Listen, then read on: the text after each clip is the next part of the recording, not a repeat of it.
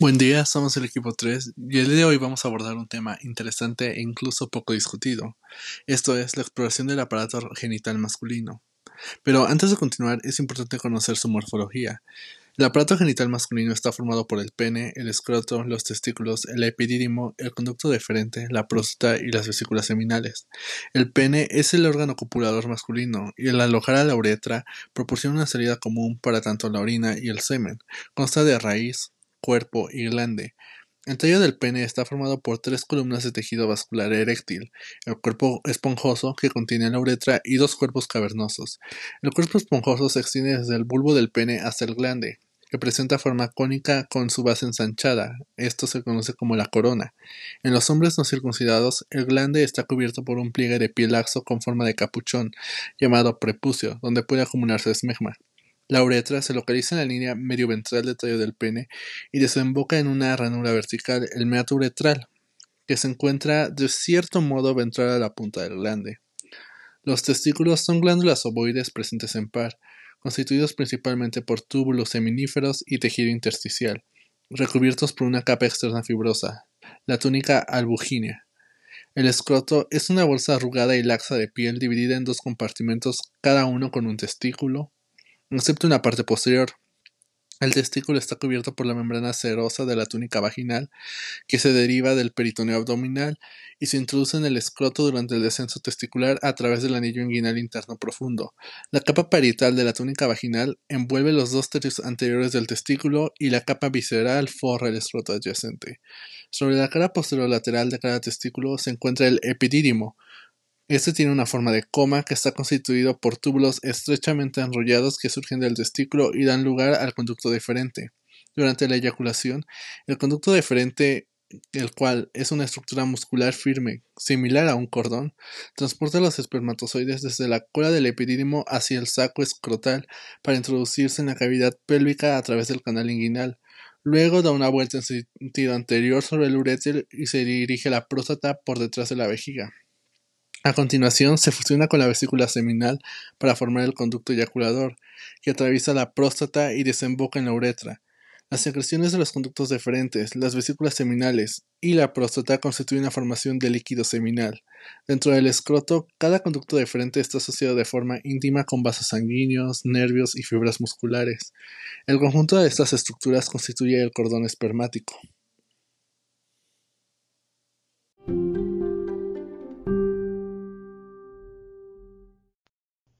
Bien, ahora hablemos sobre superficie, tamaño, temperatura y distribución del vello.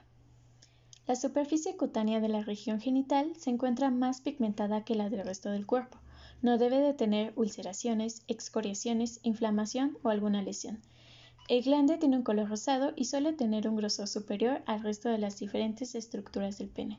Los testículos, por lo general, miden de 1.5 a 2 centímetros de longitud en los hombres antes de la pubertad y de 4 a 5 centímetros después de esta. A la palpación deben de percibirse firmes y sin protuberancias. El epidídimo mide de 5 centímetros de longitud a 12 milímetros de ancho. Tiene una consistencia blanda y se localiza detrás del testículo. La temperatura del aparato reproductor masculino desciende en la zona de los testículos, aproximadamente 2 grados centígrados menos que la temperatura abdominal de 36.5 grados centígrados. La relajación del músculo cremaster permite que los testículos desciendan dentro del escroto y así disminuir su temperatura. El músculo dartos permite retraer la bolsa escrotal en climas fríos. Esta regulación es importante para la formación correcta de los espermatozoides. La distribución del vello es en forma de rombo desde la cicatriz umbilical hacia los genitales.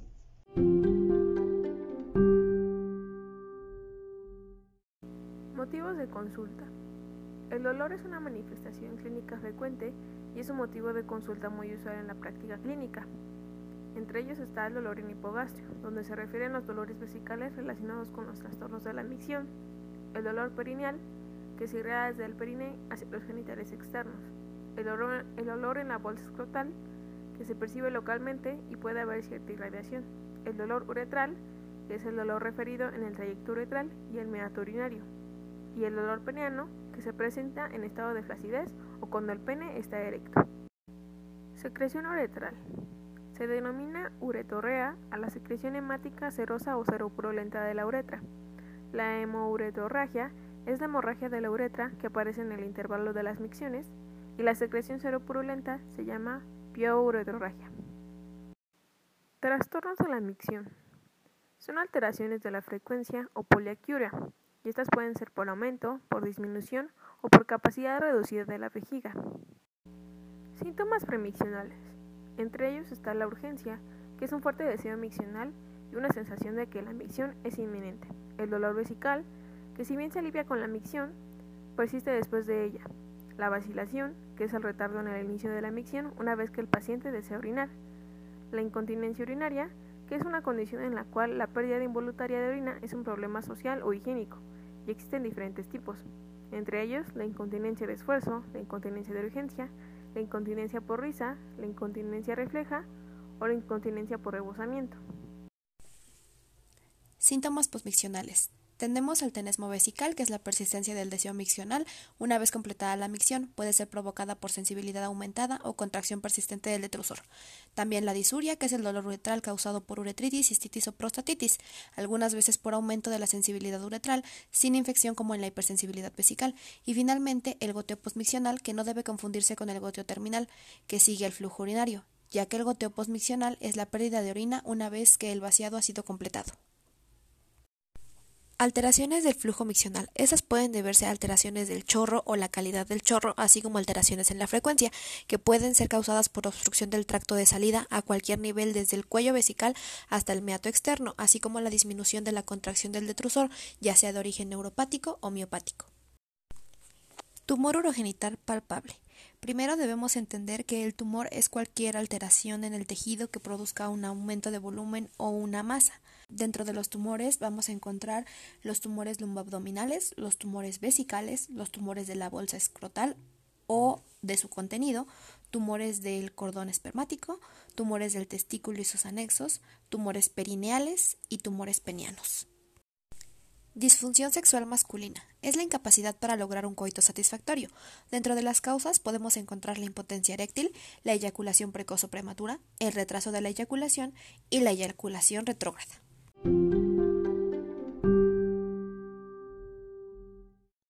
Técnica de exploración física de abdomen. Se identifican el punto ureteral superior o punto paraumbilical. Este permite evaluar la sensibilidad de la pelvis renal. Se encuentra en una inserción de una línea horizontal que pasa por el ombligo y una vertical sobre el punto de McBurney. La palpación profunda a este nivel provoca dolor en las afecciones inflamatorias de la pelvis renal y del riñón. Después tenemos el punto ureteral medio. Este corresponde al punto en el cual el ureter cruza los vasos ilíacos. Está situado en la unión de la línea que une ambas espinas ilíacas anterosuperiores y la vertical que pasa por la espina del pubis. Exploración de pene. En la inspección vamos a revisar la superficie cutánea en su parte dorsal y ventral, además de la base. Se buscan escoriaciones o inflamación. Si está presente el prepucio, vamos a poder observar esmegma debajo de este. En el glande vamos a observar si hay presencia de úlceras, cicatrices, nódulos o signos de inflamación. Debemos inspeccionar la localización del meato urinario. Comprimimos con suavidad el glande entre los dedos índice y pulgar para inspeccionar secreciones. Con la maniobra manual, Tomamos el pene por su extremo para fijarlo. Para explorar la cara inferior se debe apoyar sobre el hipogastrio. Se retrae la piel para poner en manifiesto la presencia de balanitis, balanapostitis o tumores. En los cuerpos cavernosos hay que reconocer superficie, consistencia y elasticidad, determinando la búsqueda de induraciones y placas fibrosas como la enfermedad de la Pejoni. Escroto. Para la exploración debemos observar el contorno del escroto y visualizar si hay presencia de masas, venas o asimetrías. También que en la superficie cutánea no haya presencia de lesiones o cicatrices. Al momento de la palpación usaremos el signo de pinzamiento de la vaginal que permite retener la túnica vaginal y el resto de la pared escrotal entre el pulgar y el índice. Si la presión de los dedos incrementa, la hoja parietal de la túnica vaginal se escapa, lo que nos permite diferenciar las paquivaginalitis agudas o crónicas de los tumores de testículo, ya que este signo de Sevillot está ausente en las primeras y presente en los tumores.